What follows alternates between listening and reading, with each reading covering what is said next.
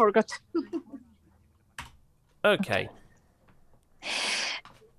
Eh, Eh, hola a todos, amigos de Accesibilidad Universal. Aquí estamos en un nuevo podcast que hoy es muy especial porque hoy no vamos a demostrar ninguna aplicación, no vamos a hablar de ningún truco ni de nada respecto ni al iPhone, ni al Mac, ni a ninguno de los dispositivos de Apple. No vamos a hablar de ninguna línea Braille, sino que tenemos una entrevista muy especial eh, a una persona que está haciendo una iniciativa única en el mundo, realmente muy especial.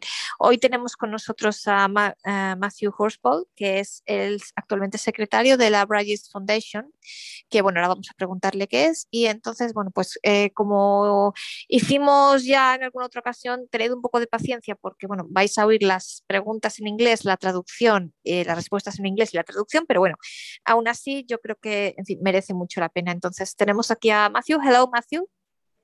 Hello, it's a pleasure to be here. And so many thanks, first of all, for us. It's an honor to be here that you have accepted our invitation. And yeah, the first thing I would like you to introduce yourself. Eh, bueno, le comento a Matthew que, bueno, un saludo, muchas gracias por estar aquí. Eh, es un honor que haya aceptado nuestra invitación para estar en este podcast. Y me gustaría que se presentase él mismo. So, uh, can you introduce yourself, please, Matthew? Absolutely. So, my name is Matthew Horspool. Uh, I am the secretary of the Braillists Foundation, and we'll talk more about the Braillists Foundation in a short while. Um, that's actually a voluntary position, but it's supported by uh, some work that I do for a charity called Torch Trust, uh, which um, does Braille Bibles and Braille hymn books. And my job actually is to uh, uh, train churches in how to be more uh, friendly to people who are blind and partially sighted. So all of this sort of fits in very well because I get to talk a lot about Braille in my job. Um, through Torch and the Braillists, uh, I'm also a member of the UK Association for Accessible Formats, which is UKAAF, which is our Braille authority. So I'm um, the the head of the Braille subject area there, so effectively the chair of the Braille authority and I um, observe on the Code Maintenance Committee of the International Council on English Braille and was very involved in the General Assembly that they had last year, uh, involved in, in the live stream of that. My background is in computer science, but the first job that I had on leaving university was a Braille transcriber job. And of course, I'm blind myself and have been blind since birth, and Braille is a very important part of my life and uh, to have the opportunity to promote it and to talk about it is a real privilege. Eso, bueno, dice que actualmente es el secretario de la Braillists uh, Foundation. Uh, sorry, you said that Braillists Foundation is supported by uh, by by what? Do you said? Sorry. Uh, my so my my actual job that pays me money is with a charity called Torch Trust. Uh, Torch. So, um, uh, could you repeat, please? What do you uh, do exactly? So, because I didn't understand very well. Um... For sure. So, so my day job is at Torch Trust, where I I teach churches how to be more welcoming and inclusive of people who are blind or partially sighted. Church, that's, yeah. Churches, yeah. So oh, that's my oh. so that's my job. But through that, uh, I'm allowed to do a certain amount of uh, what we would call outreach work in the UK. Uh, so that then allows me to do the, the work that I do for UKAAF and the Braillists. Okay. Eh, bueno, me comenta Matthew que es actualmente secretario, secretario de la Regis Foundation y que, eh, bueno, lo hace como algo voluntario. Su trabajo, bueno, él es licenciado en, informática, computer, science, eh, y que, pero, y bueno, su trabajo actualmente es enseñar a las iglesias cómo, mm, pues, tratar a la, de manera inclusiva a las personas ciegas y demás, y que, pero que ha estado muy ligado al braille desde pequeño, porque, bueno, él es ciego desde, desde que nació, más o menos, y que entonces el braille desde siempre ha sido importante para él, y que eh, además de su posición de secretario en la Braille Foundation, eh, eh, participa en la, en la autoridad del Braille, la UCAF, que es la autoridad del Reino Unido de la, la realización de formatos accesibles, y que Además, eh, pues eh, estuvo muy, muy involucrado como observador en la Asamblea General que hubo el año pasado del Braille en Inglaterra. Por tanto, bueno, pues una persona muy ligada al Braille de toda la vida y actualmente secretario de la Braille Foundation. Y bueno, pues vamos a empezar ya con la, con la entrevista y con las eh, preguntas correspondientes. So you can, you can stop. Uh. Okay. Um, what button do I need to press?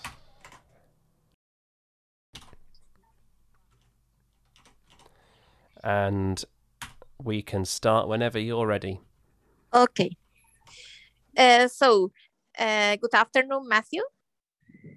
Good afternoon. It's a pleasure to be here. Eh, tenemos aquí a, bueno, Matthew Horspool, de sec el secretario de la Fundación del Braille, la Braille Foundation. Uh, so Matthew, many thanks for, for being here, for, for me and for us it's an honor. And because I discovered the Braille Foundation by chance uh, some weeks ago, and so I I I found at the first time, and I find really very very interesting. And so I thought that it could be very interesting to make that other people in Spanish um, uh, Spanish world, so Spanish language countries, could uh, know this initiative and your activities and this kind of thing. So many many thanks. No, it's no uh, problem. Thank you for giving me the opportunity to be on your program. Eh, bueno, le agradezco a Matthew estar aquí con nosotros. Yo descubrí la Bridges Foundation hace, algo más de un mes, yo creo, y eh, me pareció desde el principio muy, muy interesante y entonces decidí ponerme en contacto con, con ellos para que eh, el mundo hispanoparlante pudiese conocer esta realidad, esta fundación, sus actividades y sus iniciativas y por eso pues muchas gracias Matthew. So the first, eh, bueno, la primera pregunta eh, eh, es, que ahora le haré a Matthew, es, bueno, ¿qué es la Bridges Foundation? ¿Por qué nace? ¿Qué es? Y, y cuál es su objetivo? So uh, there are three questions in one. so what is the Braillists Foundation? What, uh, why was born? What is it? And uh, why? And what are uh, the, the, the purpose of the Braillists Foundation? Well, thank you. So the Braillists Foundation was born in 2014, and there was a company called Bristol Braille Technology that made uh, a multi-line Braille display, and the the Braillists Foundation was set up originally. It was a little group down in Bristol who were testing this Braille display, and then while we were wait, wait, wait, wait, Okay. sorry, sorry, wait, because eh, bueno, nos dice que nació en el 2014 Eh, y que bueno, había una empresa en Bristol que había creado un, dispositivo eh, multilínea para leer en braille con varias líneas y que la Braille Foundation eh, era en sus orígenes un grupo de personas que probaron ese, ese dispositivo. Sorry, go on, sorry. So, um, what then happened was we decided that actually we all liked Braille and we should do other things besides testing Braille products. So we set up some meetings and then um, we, we had various guest speakers, like, you know, how to do Braille transcription and that sort of thing. And then there was a pandemic Eh, bueno, eh, y eh, todas estas personas, todo este grupo de personas que probaba este aparato, pues eran personas a las que les gustaba el braille, amantes del braille, entonces decidieron que querían hacer otro tipo de cosas relacionadas con el braille, más allá de probar aparatos. Y bueno, pues así fueron las cosas y entre tanto vino la pandemia. Okay. So, um, yeah. So during the pandemic, we decided to offer some of our services remotely. Via Zoom. And this has actually been much more successful than any of the other things that we've done. So we offer uh, what we call masterclasses on a range of Braille topics, including how to use Braille displays with screen readers and how to use Braille effectively for various things like uh, in the kitchen for labeling or uh, for learning languages or for delivering presentations. Eh, bueno, durante la pandemia eh, decidieron hacer una serie de actividades eh, online mm, mediante conexión remota a través de Zoom y, por, ejemplo, hicieron masterclass respecto a algunos, bueno, a cosas relacionadas con el braille, como el braille relacionado con los idiomas, etiquetado en braille en la cocina, masterclasses y otra serie de servicios y, y ok. And in addition to the masterclasses, we run the Braillecast podcast, where we have interviews with interesting people in the Braille field and demonstrations of Braille products. Y además de estas masterclasses y de las y de las bueno, de estas cosas, también tienen un podcast que se llama Braillecast, que yo recomiendo a todas las personas que conozcan el inglés y que entiendan el inglés porque es realmente muy interesante. Y en este podcast, pues, eh, se hacen entrevistas a personas interesantes, eh, siempre sobre cuestiones relacionadas con el braille y además eh, también se muestran aparatos, mm, bueno, líneas braille y demás dispositivos relacionados con el braille. Okay, and so what is the? I mean, um, why is it was born? Because I suppose that, uh, as you said, uh, you like Braille, and you um, you saw that perhaps it would be necessary to, I don't know, to make that other people knows the importance of Braille or something like that, or.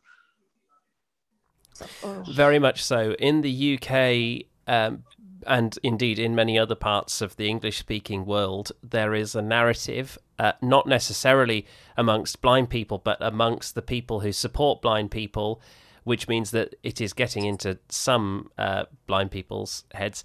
There's a narrative that Braille is somehow no longer necessary because technology has replaced Braille. And we all were really quite worried about this narrative because although naturally Braille isn't right for everybody. Nothing is going to suit everybody. To have the opportunity to learn Braille taken away felt very wrong. And so we thought we should establish the foundation to really try and combat that and to put some positive messages out there about why we should be using Braille, or at least why people should consider Braille as a viable option, even if it's not the right one for them. I'm completely agree. So, eh, eh, bueno, él preguntó a Matthew por qué nace esta fundación. Eh, y bueno, porque supongo que le decía yo, será porque em, consideraban importante hacer ver a la gente, dar a conocer a la gente la idea de que el braille es algo importante. Y efectivamente me comenta que tanto en el Reino Unido como en otros países angloparlantes hay, existe la idea, sobre todo entre personas que ayudan o se ocupan de personas ciegas, no tanto entre los ciegos, sino entre personas que, se, que, que, ayudan a los ciegos o que trabajan con los ciegos. Y claro, la idea también se ha extendido entre algunos ciegos de que el braille ya no es necesario, que la tecnología actualmente ha sustituido el braille y que ya no merece la pena el braille. Entonces, pues ellos, eh, la idea, y estoy completamente de acuerdo, es combatir este punto de vista porque, bueno, y dar a todo el mundo la oportunidad de aprender el braille y demostrar la importancia que tiene el braille. This is not only a thing in the, in the English country, uh, unfortunately, I think uh, in, in, in the world. So it's not only in, in English countries. And, and yes, and so what do you said? Would you said uh, to these those people in Spanish countries that think that perhaps now with iPhone you can do everything, so with the voice or with with with just with with computer and with uh, screen readers, and that yeah, Braille doesn't work, etc. etc. So what do you say to these people because I, I say every every I think every day in every po- in, in every podcast I repeat the same thing but so um you know I am not the, the only one that thinks that Braille is wonderful and, and useful and, and worth and, and necessary I think for writing for orthograph for everything.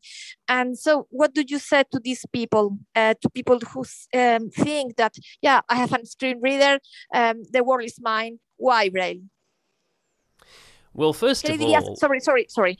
¿Qué le dirías? Le pregunto, bueno, porque yo me canso de repetir, no me canso de repetirlo en todos los podcasts, pero bueno, para que veáis también que no soy la única que piensa, sino ¿qué le dirías, Matthew, a las personas de los países eh, hispanoparlantes que piensan a lo mejor, pues eso, eh, como decíamos, tengo un lector de pantalla, ya sea VoiceOver, ya sea el iPhone, ya sea JAWS, NVDA, lo que sea, y que no necesitan el braille, el braille no merece la pena. ¿Qué le dirías, Matthew, a estas personas al respecto. Yeah. Oh. Well, first of all, I think if th- what works for one person doesn't work for another. So it, a screen reader may genuinely work for you and you may not need Braille. I don't think it's up to you to decide that just because you need Braille, it doesn't mean that uh, other people might need it. You know, in the same way that I like Braille, it's not up to me to say that everybody should learn Braille. It's up to me to say that everybody who wants the option of learning Braille should have it, and people who uh, are perhaps experimenting and, and learning how to, to do things should be encouraged to try Braille in addition to trying a screen reader and then use the method that works best. And of course, there'll be different methods for different people. But the reasons why I like Braille is that it really helps with uh, spelling, it helps with understanding the nuances of language, which are sometimes lost. Like, for example, if I'm reading in Braille, I will know if something has a capital letter at the start whereas ah. I wouldn't necessarily know if I was listening mm-hmm. through speech. And yeah. finally, it gives me a sense of spatial awareness. If I was reading on a hard copy page, I understand the importance of page numbers more because I've read books that don't have page numbers in Braille and it's mm-hmm. very annoying. Eh, bueno, dice que lo primero, que no todo merece la pena para todo el mundo, que a lo mejor hay personas a las que le baste un lector de pantalla, pero que hay personas que lo que es lo que funciona bien para una persona no necesariamente tiene que funcionar para todo el mundo y que lo importante es que quien desee aprender el braille, que tenga la posibilidad y la oportunidad de hacerlo y que pueda hacerlo y que se le anime y se le, mm, se le apoye para poder hacerlo, para poder aprender el braille. Y bueno, personalmente él comenta que le gusta el braille, que considera que el braille es importante y estoy totalmente de acuerdo porque eh, te ayuda en la lectura, en la, en la escritura, en cómo se escriben las palabras y que te da un sentido diferente. Por ejemplo, él ponía el ejemplo de eh, si una palabra está escrita con mayúscula, eso significa que esa palabra tiene una mayor importancia. Y eso, pues a lo mejor si estamos leyendo con un sintetizador de voz, no nos damos cuenta de que la palabra empieza por mayúscula, en cambio leyendo en braille sí, ¿no? Y entonces te da matices respecto a, al, contenido del texto y al idioma y también, por ejemplo, la importancia de las páginas, de ver las páginas eh, en un libro o en un texto en braille. Eh, bueno, pues comenta que también puede ser interesante. So, and for uh, on the future, what um, what will what will be the the next steps on the next uh, activities or things for the Braille Foundation? Well, we will continue to run our virtual events on Zoom. We'll also start to run some more face to face events as the pandemic allows. And that will be fun because we'll allow we'll be allowed to do some more product testing. So we have a, a new type of spur wheel which we're hoping to test out. A spur wheel is what allows you to draw lines on paper in, in a tactile form. So we'll be testing that uh, in Bristol at some point soon. And we'll also be really growing and developing what we do. So at the moment, uh, to learn Braille, you either have to have a physical teacher or come to a Braillists Foundation Learn Braille event, and that means that we have to keep putting them on which is fine. But what we're hoping to do in the next couple of years is develop an automatic sort of system, an online course, if you like, so that anybody who wants to learn Braille can do so using their web browser on their computer or their phone, or perhaps using a smart speaker, uh, with like you know Google or, or the Amazon um, Alexa smart mm-hmm, speakers, mm-hmm, mm-hmm. Uh, and really do it in a in an automatic way. And then maybe we'll have some sessions to supplement that for people who have any questions. But the intent is to allow people to learn braille at their pace and not have to wait around for the next time a course is offered you know on zoom or face to face Eh, bueno, eh, comenta que eh, tiene la intención de mantener las, las, actividades que actualmente realizan a través de Zoom y que además cuando la pandemia lo permita, pues tienen también la idea de empezar a hacer actividades presenciales cara a cara y poder, por ejemplo, pues bueno, así mostrar más aparatos, ahora más, más dispositivos Braille bueno, pues ahora están, eso, la Bristol Braille, pues están probando otro aparato también y demás que, bueno, pretenden hacer eso. Y también eh, las clases de braille que no solamente eh, pueden hacerse con un profesor cara a cara, sino a través de Internet, a través de, la web e incluso a través de altavoces inteligentes como Alexa o, Google o bueno, y quién sabe si quizá también el HomePod y demás, y que bueno, pues que, que quien quiera aprender el braille realmente puede hacerlo cuando, cuando lo necesite. And so about Braillecast, um, continue with interviewing and this kind of things and, and showing um, the interesting things as, as until now. Yes, Braillecast will be continuing. Um, at the moment on Braillecast, there's a mix of recordings of masterclasses and interviews, and that will continue for the foreseeable future. Um, it's possible that uh, we might reduce the frequency to maybe once a fortnight or something, uh, down from the current once a week. But we'll definitely be carrying on, and we've got some very to reduce. Exciting... Sorry, to reduce or to large the frequency. To reduce. To well, I, so to reduce because currently we do it weekly, but as the as some of our events stop being online and go to being face to face, then there won't be as many recordings, and so uh-huh. the, there may be a, a, slight reduction, but it won't be um, we, this is because we want to make sure we have the the quality there and the interviews. We've got some very exciting interviews lined up um, that we're hoping to bring over the summer and into the autumn.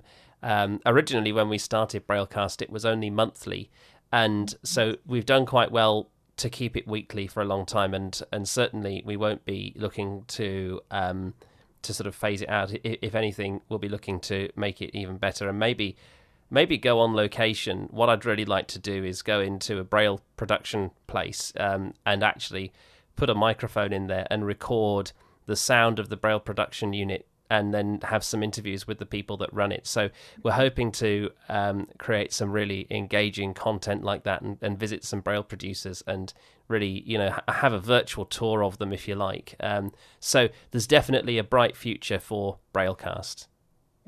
Eh, bueno, dice que hasta ahora, bueno, le he preguntado que el Brightcast, que, qué se espera para el futuro, si eh, pretenden continuar haciéndolo como hasta ahora o qué se espera para el futuro. Y bueno, me comenta que eh, hoy día es una mezcla entre masterclass y, e entrevistas y que para el futuro también pretende que sea así, que quizás se reduzca un poco la frecuencia porque algunos eventos se harán en vivo, ¿no? Cuando la pandemia lo permita. Y que entonces, pues bueno, eh, pero que también seguirá viendo entrevistas, que la idea es llevar el Braillecast, llevar el micrófono a los lugares donde se produce el braille y hacer entrevistas a las personas que se ocupan de la producción del braille. Uh, so I think uh, only as a suggestion, you know, that it would be great. Also, the events would be li- uh, live events. So perhaps, or sometimes at least for people because are very interesting events. And so for people who, unfortunately, we are not in UK and we can't take part, it would be interesting. Um, I know um, to take a microphone there as well because oh, uh, they are very interesting things, you know, and yeah, perhaps as a suggestion. Yeah, so this is something that we need to work through because before the pandemic, we were exclusively in the UK and we didn't have an international audience at all. Mm-hmm. Now, actually, probably about 30 to 40% of our audience is international. So we do need to think about that. There are some meetings that will take place, I say, in Bristol and other places where, yes, it would be appropriate to take a microphone down and record them. Uh, there'll be some, if we're doing product trials and things, where it perhaps may not be uh, so easy to do that because actually mm. most of the meeting will be taken up with people using the product. But uh, what I can promise you is that the training that we offer will continue to be offered remotely. So the the face to face meetings might be uh, information sessions which we can can record, but that we won't be doing any of the master classes face to face. We might do some drop in sessions. We might say, you know, bring your braille display and we'll have a look at it and uh, fix it, or yeah, do mm-hmm. some. We, so, for example, we might do a session where we take a Perkins brailler apart, and those sorts of sessions would have to be face to face. But the core training on braille displays and Windows and braille displays and iOS and braille displays and Mac, all of that will remain remote. The interviews with braille displays companies and these kind of things that I think that are really very important because we have not the more of us we have not the possibility you know to to know uh, directly from the companies this kind of thing so uh, sorry I I, I I, I, I speak so long so long. So uh, bueno eh, yo le decía que eh, sería como, como, sugerencia que también sería bueno que a pesar de las, los eventos en vivo, pues que continuaran las grabaciones en broadcast de estos eventos, ¿no? Porque eh, para la gente que tenemos la, que no tenemos la posibilidad de estar en el Reino Unido y de participar en estos, en estas reuniones, en estos eventos, que sería interesante. Y bueno, me comenta que antes de la pandemia era una cosa local, que la Brigis Foundation solamente estaba en el Reino Unido, pero que con la pandemia se ha internacionalizado y que a día de hoy más o menos el 30 o 40% de la audiencia está en el extranjero, no en el Reino Unido. Entonces, bueno, pues que sí, que van a mantener siempre que se pueda, eh, pues llevar un micrófono allá donde se pueda y por supuesto van a mantener las entrevistas. Le decía yo que es muy importante porque muchos de nosotros no tenemos la posibilidad, por ejemplo, de hablar directamente, de conocer directamente las novedades que pueden tener en los distintos eh, dispositivos Braille, líneas Braille yo que sé, Humanware, Orbit o la que sea, ¿no? Freedom, no sé. Y que entonces, pues bueno, eh, muchas de ellas se producen en Inglaterra o tienen en Inglaterra, eh, hay empresas que las venden, quiero decir, que pueden acceder a, estas empresas, a las empresas, por ejemplo, que venden, a la INS, por ejemplo, a Humanware, eh, demás, mucho, mucho mejor que muchos de nuestros países, ¿no? Entonces, pues bueno, dice que sí, que bueno, que tendrán, por supuesto, siempre en cuenta ese 30-40% de audiencia eh, internacional. Uh, and so, uh, you know, in some, um, and so for us, uh, bueno, para nosotros es una, le voy a comentar ahora, la verdad que el Braillecast, yo a todo el mundo que conozca el inglés suficientemente os lo recomiendo, se entiende muy bien y em, además incluso, bueno, para la gente, por lo menos en Europa, yo eh, no lo sé en América Latina si tendréis la misma sensación o no, pero bueno, por lo menos en Europa entendemos mucho mejor el inglés británico que el inglés americano, entonces pues es muy fácil, es fácil de entender y además nos ayuda mucho porque es un tema interesante, por lo tanto te, te motivas a escucharlo y además pues te motivas a, a, mejorar el idioma. La verdad que a mí me ha ayudado mucho, creo. Um, so I think that um, for us, you know, um, uh, so of course, the, the, the thing of Braille and inter, uh, so the interested subject is very, very important. But as a secondary thing and not it, unexpected thing, you know, it's not your, it's not the purpose, but it's a reality that for for for us as foreign people, a broadcast has a second um, a second benefit. So a second advantage. The first advantage is, of course, that um, you know the information and braille and this kind of things. But as a secondary and, and as um, and as unexpected, um, not um, so advantage is that it makes uh, to improve our English knowledge because so we don't you know we don't listen on this purpose, but we. Uh, we do because uh, it's interesting so we want to listen because it's interesting for us and it's a you know, it's a pleasant way to mm, listen in English and to, to learn as well. So you have a, a secondary, um, also it's not the purpose, but it's a secondary benefit. And so many thanks for that as well. Well, it's no problem. It's really interested me how different people get different things out of the podcast. When we started it, we really just wanted to promote Braille within the UK and then we found a lot of American and Australian and, and Canadian listeners listening in, and we got lots of comments uh, from them about uh, you know how wonderful it was to have a podcast dedicated to Braille, and we really have become you know a real um, trusted source of information. And it's really now very interesting to hear what you were saying about um, people who can't in English is not their native language, listening to improve their English or possibly to understand more about the UK market and the UK landscape. So, you know, if it serves that purpose, then that's absolutely wonderful. And I'm you know, really pleased that it's of service in that way. I can tell you that you have audience in Spain and in Italy too, uh, at least. I that I know. Uh, well, that's that is remarkable. I didn't realize this, and uh, a very special hello to the uh, Italian and the Spanish audience. Eh, bueno, le digo, dice que efectivamente que al principio la idea de la Braille Foundation era eh, pues, eh, promover el Braille dentro del Reino Unido, pero que empezaron a recibir em, comentarios de gente de, gente de Estados Unidos, de Australia, de Canadá y demás, y que pues que bueno pues les ha les agrada este ámbito internacional, ¿no? Y entonces, bueno, pues que, le agrada pensar, pues eso, que también para personas de lengua nativa no inglesa, que pueda ser interesante, eh, para promover el braille y para entender más eh, respecto al mercado mm, en el Reino Unido y demás. Y, yeah. And so, what do you, uh, what what could you uh, tell to people? Because in some not in europe i think europe more or less um, with with a lot of you know problems and nuances and so but uh, more or less i think we know what a braille display is for example. But in some american south american latin american countries unfortunately they or they don't know what a braille display is or you know braille is used as a very mm, so it's used but not so not in a very big way as in Europe, you know, because for lack of, of resources perhaps or or because they don't know. And so um, mm, how do you think that it could be changed at least in terms or or knowledge? Or how do you think that it could be we could do something uh, in order to make that at least people know what is it in the market?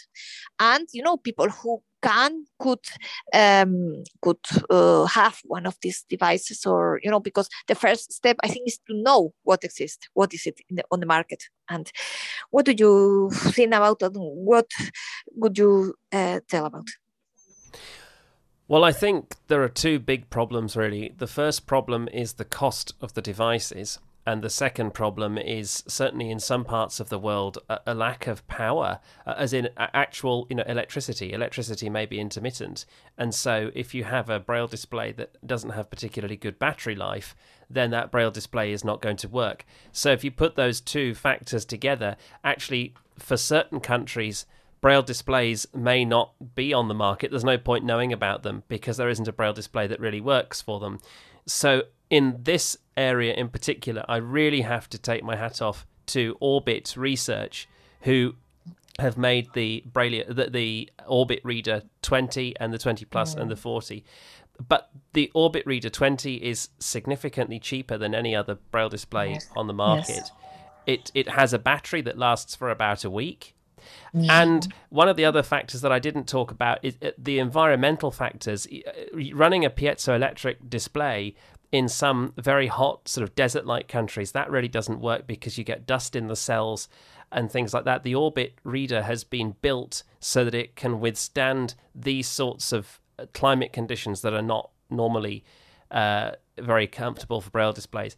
So I think we're now at the point where we do have a braille display that is marketable to uh, these countries. And now it's just a question of spreading the word. And i don't really know how we spread the word. I think probably what will happen is people from say latin american countries might come over to england or, or the us or somewhere for a short while maybe for, for education or something. And they might bring these devices back. And this may be a way in which we can get devices into these countries um, and uh, aid, you know, charities like, for example, the Torch Trust do some work out in Malawi, and so we have a mechanism at, Torch for getting, you know, that sort of uh, equipment out to, to those places. So I think it's really through those sorts of channels, and just hope that over time more people will know about them and will come to demand them. Eh, bueno, eh, yo le he preguntado que, qué le diría o qué piensa sobre bueno, la idea de que aquí en Europa, yo creo que con muchos matices, obviamente, y con muchas deficiencias, que eh, lo hemos hablado siempre, pero bueno, más o menos se conoce que es una línea braille, ¿no? Pero que en muchos países de América Latina, pues probablemente o no se conoce, o bueno, pues el braille se toma como algo secundario, ¿no? Y no, no como algo fundamental. Entonces, bueno, pues que, ¿cómo cree que podría cambiar eso y ¿Qué piensa al respecto? Eh, bueno, él dice que mm, en su opinión, eh, hay dos tipos de que el problema es, por un lado, él comenta el tema de la electricidad, que dice que no siempre funciona. Bueno, eh, yo creo que no es el caso de, América Latina. Eh, a lo mejor eso puede suceder en África o en, bueno, no lo sé, en partes de la selva, pero no, no es el caso de las grandes ciudades.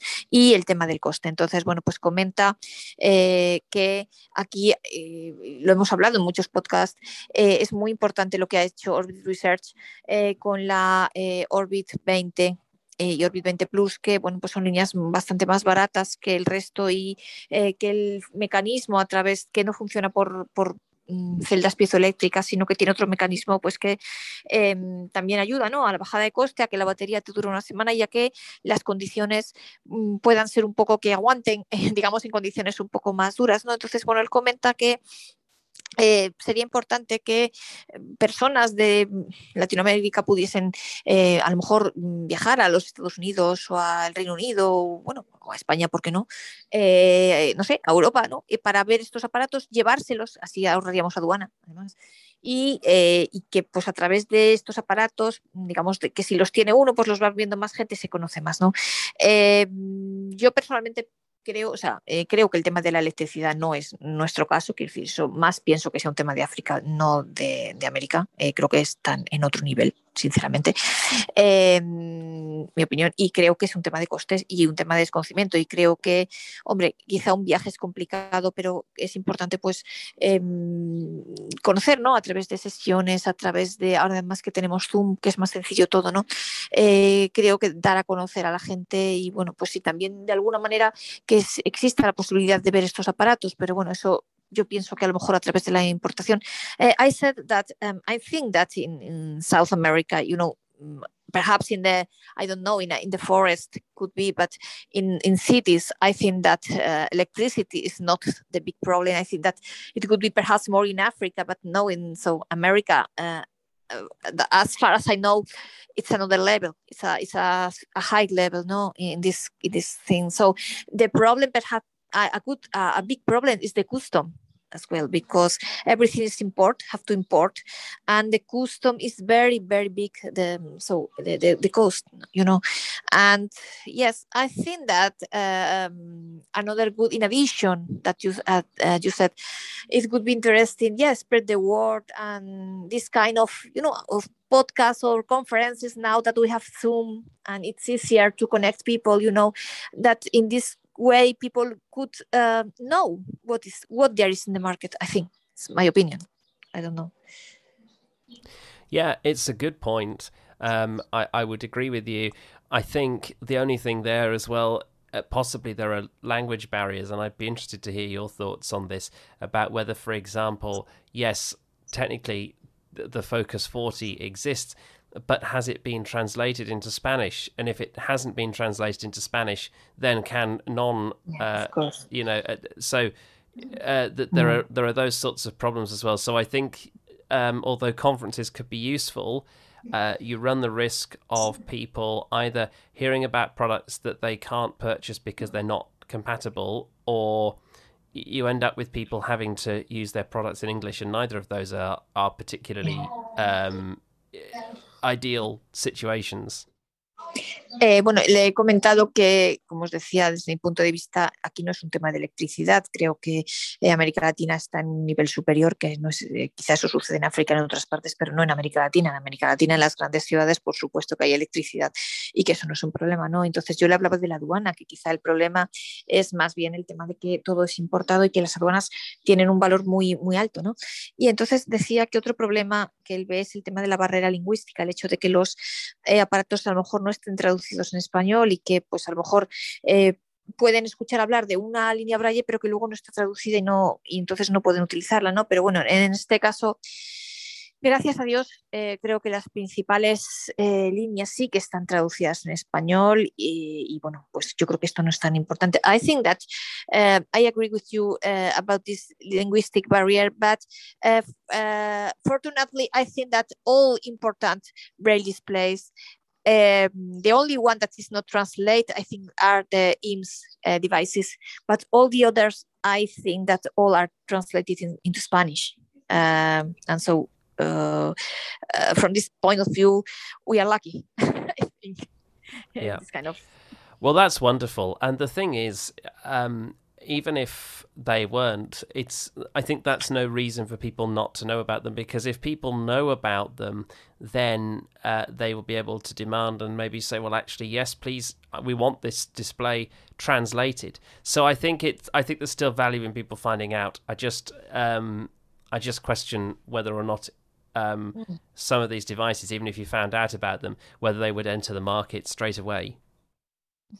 Eh, bueno, dice que de todas maneras, bueno, eh, yo le comentaba que eh, yo creo que no, estaba real, que no existe esta barrera lingüística porque excepto los aparatos de la IMSS, IMSS, que es una empresa coreana que mm, estos sí que creo que a día de hoy no están traducidos en español, pero el resto, gracias a Dios, creo que todos lo están, ¿no? Están los de Orbit, está Humanware, Freedom con la Focus, en fin, eh, las principales, las más importantes líneas Braille están traducidas. Entonces, bueno, pues eh, bueno, creo que esto no es un problema, ¿no? Y él comentaba que de todas maneras, efectivamente, cualquiera que desee, que quiera comprar una línea Braille, pues siempre puede escribir y pedir que, se, le que se traduzca, ¿no? Para el mercado.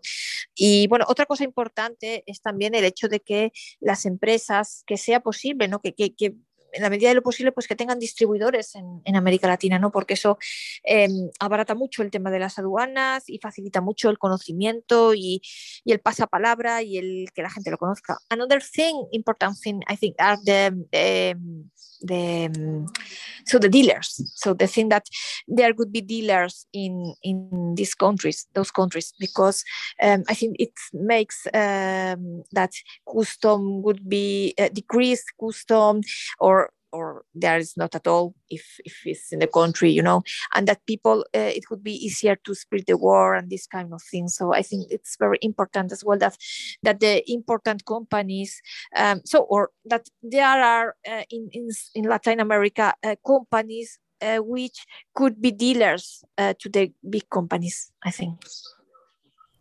Yes, I think that's a very good point. Um, I I can't really speak to it. I don't really understand how the dealer relationships work. I know that, for example, I think customs is still due on products that are sold by dealers, but the, the customs are paid by the dealer or possibly by the um, mm. manufacturer that they're not paid by the end user. So it is a very good point. Uh, you know, some work on dealer relationships would mm. probably help the market and the dealers would also be able to take a certain amount of responsibility for any translation which is due that hasn't been done well or hasn't been done properly or indeed hasn't mm-hmm. been done at all or or at least as, as for example happens with orbit research that orbit orbit allows to buy uh, devices uh, everywhere in the world so, for example, I bought in the US, for example, and I know other uh, other people from Mexico, for example, that bought direct, directly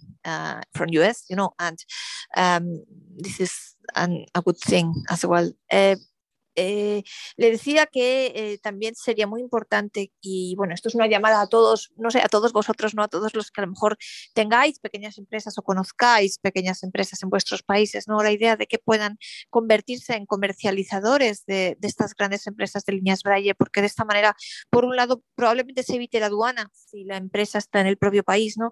Eh, y además, aparte de lo que es la inversión en el país y el, bueno, pues el, ser emprendedor y empresario, ¿no? Y, y el hacer, por, hacer riqueza en el país, ¿no? Y eh, bueno, pues que se puedan, que, que, haya empresas que se puedan convertir en comercializadores de estas grandes empresas de humanware, eh, que por ejemplo en toda América Latina solo tiene un distribuidor en Panamá, eh, no sé, de Freedom Scientific y de otras empresas, ¿no? de Orbit.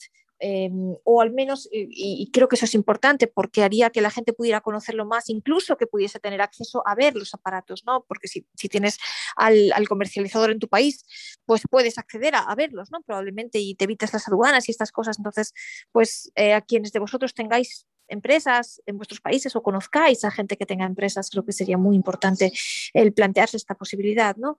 Y también eh, bueno, pues o, o, en defecto de ello, pues que empresas como la Orbit Research, por ejemplo, sí que permiten, a diferencia de Humanware, que es siempre a través del, comercializador, Orbit Research permite siempre comprar el aparato directamente en los Estados Unidos. Yeah, okay. So um, I think Matthew that that it's uh, that it's all. Um, I don't know if you would like to add another thing or something. Well, just to say thank you very much for having me on the podcast. It's been a real uh, pleasure to be here. And uh, if you'd like more information about the Braillists Foundation and you can either speak English or use Google Translate, then the website address is braillists.org. Okay, uh, many thanks. It's an honor for me. Many thanks for having access accept my my invitation.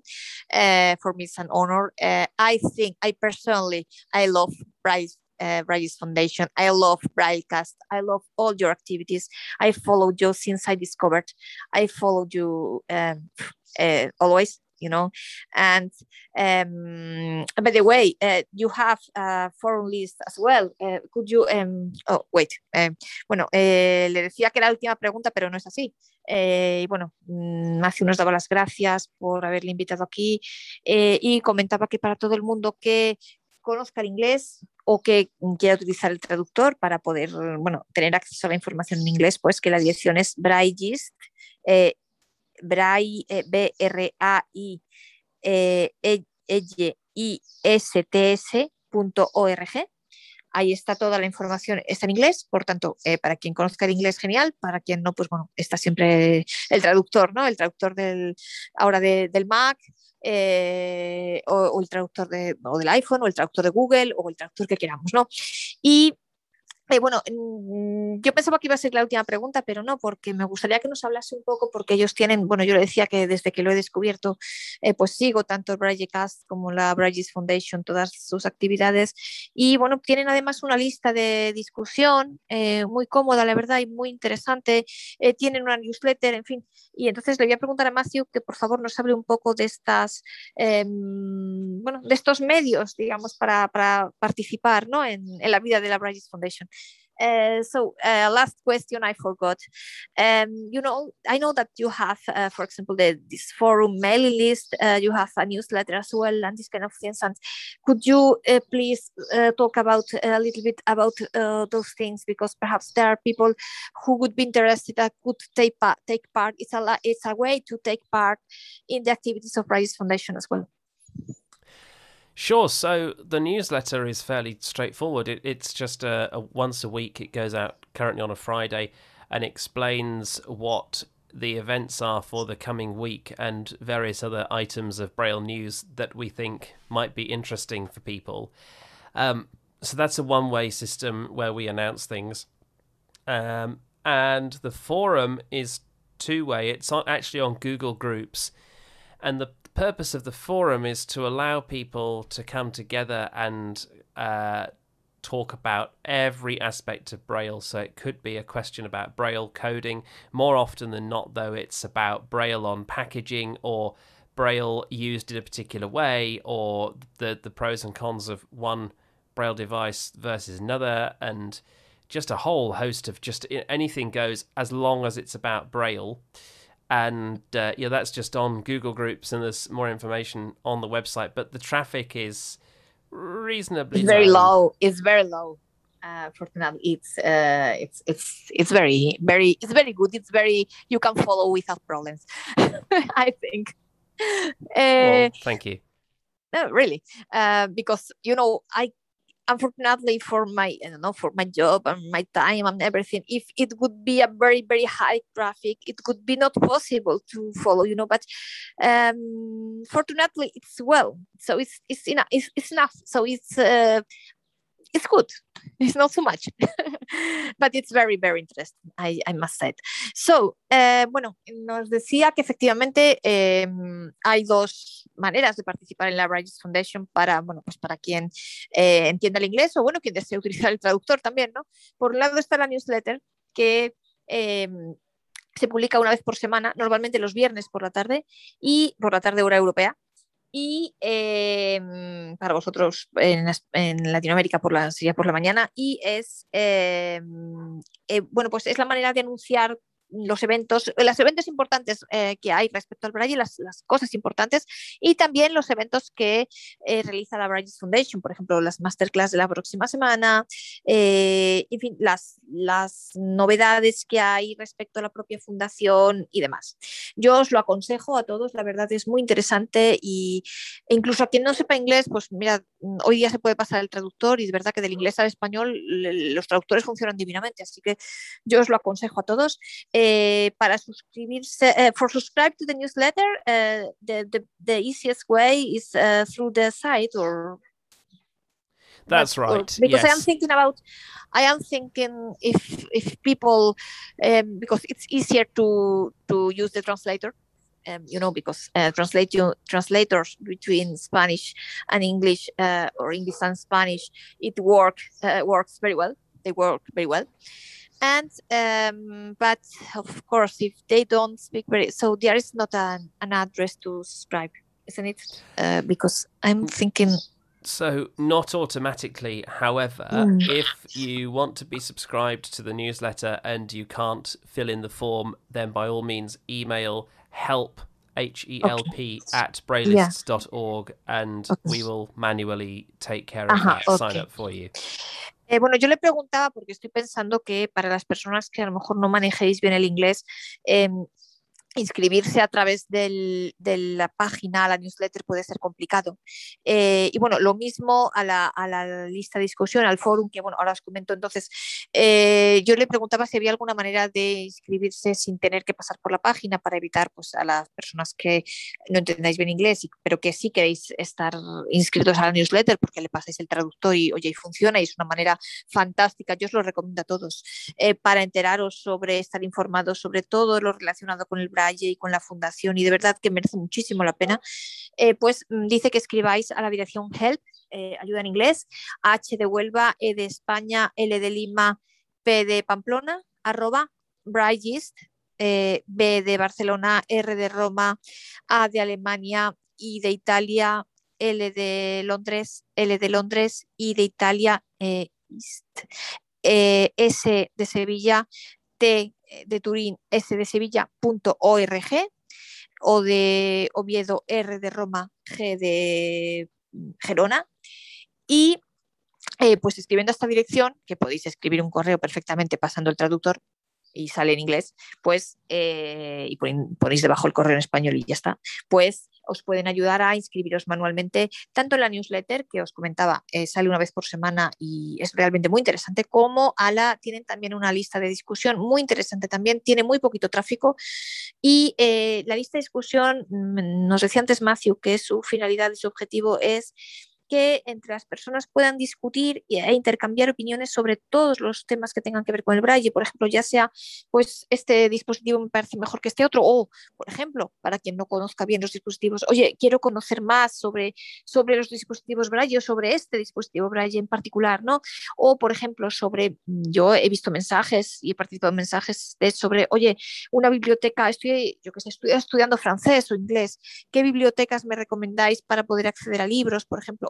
En fin, sobre cualquier cosa o sobre el código Braille mismo, sobre cualquier cosa que tenga que ver con el Braille. También es una lista muy interesante, tiene poco tráfico y como funciona a través de email, pues también para quien sepa inglés, perfecto, y para quien no, pues creo que el traductor puede ayudar mucho.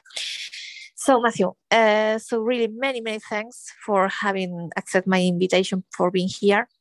And I hope that we will continue to, you know, to speak when there will be uh, news and new things and, and to give to, to spread to the other people. Indeed, that would be my pleasure. And thank you very much for having me on your podcast. Bueno, eh, simplemente le, una vez más le, doy las gracias a Matthew y bueno, pues le comento que volveremos a hablar, eh, si es posible, cuando haya más informaciones o más novedades, algo más que comentaros al respecto sobre la Bridges Foundation. Y bueno, yo espero que os haya resultado interesante y espero que os inscribáis, que le echéis un vistazo porque realmente es una, y también al podcast a Cast, porque Cast se llama, Cast porque es eh, realmente muy interesante. Eh, eh, Braillecast, sorry, for, you know, looking for Braillecast in, in the uh, podcast platform. Uh, you know, it's, this is the best way to That's correct. So we are on all of the main podcast platforms uh, Apple Podcasts, um, Google Podcasts, Amazon, Spotify. So just search for Braillecast and you'll find it there, all one word.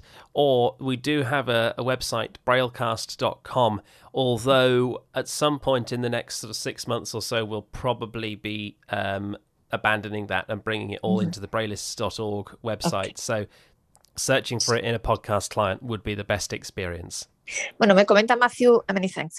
Me comenta Matthew que eh, Braillecast, efectivamente, si buscáis Braillecast, B de Barcelona, R de Roma, A de Alemania, I de Italia, L de Lugo, L de Lugo, E de España, C mm, de Canadá, A de Alemania, S de Sevilla, T de Teruel, Brightcast. Eh, si lo buscáis así, en una sola palabra, todo junto, en cualquiera de las plataformas de podcast, ya sea Apple Podcast, Google Podcast, Amazon, eh, Overcast, donde queráis, Spotify, eh, lo podéis encontrar. Y bueno, que actualmente hay una página web que es brayecast.com. La idea es abandonarla en los próximos seis meses más o menos y, e incluirla, incluirla dentro de brayes.org, de la página de la Brayes Foundation. Por tanto, lo mejor es que busquéis directamente Brayecast en, en los podcasts y ya está, en la plataforma de podcast. Eh, bueno, pues muchísimas gracias a Matthew. Yo espero que este podcast os haya resultado realmente interesante y útil, que, que os inscribáis, que miréis la Bridges Foundation porque merece muchísimo la pena y creo que realmente es la única, la iniciativa es única en el mundo, yo creo, y realmente eh, creo que es muy interesante, muy interesante. Matthew, many thanks. I think that Braillists Foundation is the only um, initiative in this way in, in the world. So uh, you have doing something unique. and so uh, really many, many thanks for all things, all activities and all things that you are having, but because I think that are very interesting for all of us. Many, many thanks.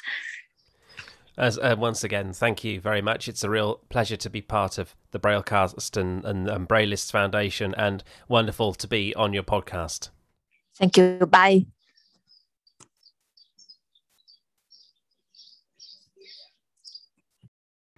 Bueno, a pesar de que la entrevista ha sido un poco larga, espero que, y a pesar de las preguntas y, y, respuestas y traducciones respectivas, espero que aún así os haya gustado y que os haya resultado interesante porque realmente, insisto, es una iniciativa única. A mí desde que la he descubierto me parece interesantísima y por eso he creído que era bueno compartirla con todos vosotros. Simplemente recalcar para finalizar, insisto una vez más, eh, porque a mí me ha sorprendido mucho y quiero que quede claro que es una frase que ha dicho Matthew, pero no es mía ni muchísimo menos y no estoy en absoluto de acuerdo. Eh, bueno, pues cuando comentaba él que uno de los problemas mm, de la de, la poca, de las pocas líneas Braille existentes en América Latina era el tema de que de la electricidad y demás, obviamente, y que lo comparaba casi con África, vamos, casi no, lo comparaba con África, vamos a ver, esto es fruto del desconocimiento que tienen de, de los países de América Latina. Obviamente no es así, obviamente eh, América Latina está en un nivel muy superior a África, evidentemente, y bueno, pues quiero que sepáis que yo obviamente no estoy en absoluto de acuerdo, de hecho se lo he dicho, y que es una opinión exclusivamente de, Matthew, eh, que insisto, ya le he dicho yo que no es así, que, el hecho de que en América Latina haya pocas líneas Braille no se debe en ningún caso a la falta de electricidad. Y entonces, bueno, pues simplemente quería recalcar que esto que le ha comentado es una opinión suya, basada, creo, simplemente en, en su desconocimiento del mundo latinoamericano y bueno pues en la ignorancia no derivada de ese desconocimiento. Eh, no obviamente no lo hace mm, no lo hace eh, con mala intención, quiero decir, eh, Matthew, lo habéis visto, es una persona encantadora, simplemente es una cuestión de desconocimiento y de ignorancia, pues porque él, siendo una persona sajona, le pilla muy lejos, nada más. pero bueno, yo ya se lo he dicho y simplemente mm, quería y me resulta, para mí es importante recalcar que obviamente yo sé que no es así, que no es en absoluto mi opinión, sabéis que yo eh, le tengo mucho cariño a, toda Latinoamérica y que obviamente no es así, que es una opinión muy personal de esta persona, mm, únicamente pues porque desconoce la, la, situación latinoamericana y bueno, pues por eso eh, hace cosas raras como compararla con África, pero por mero desconocimiento, no por mala intención ni nada, sino que lo hace pues por mero desconocimiento y ya está. Pero que obviamente no es mi opinión, evidentemente, y que yo sé que no es así. Eh, bueno, pues nada, no me enrollo más, simplemente eh, deciros que espero que os haya gustado esta entrevista. A mí me parece, me ha parecido muy interesante porque la verdad yo desde que la he descubierto me encanta Espero que os haya resultado interesante y que os apetezca seguir acompañándome en el próximo episodio. Y bueno, ya veréis que en el futuro tenemos muchas sorpresas muy interesantes. Eh, que tanto ligadas al mundo Apple como alguna entrevista que tengo en ciernes también muy interesante relacionada con el Braille. Y bueno pues espero e insisto muchas cosas respecto al mundo Apple eh, muchas sorpresas en definitiva que espero que os gusten. Así que nada espero que os haya parecido interesante esta entrevista y que os apetezca seguir acompañándome en el próximo episodio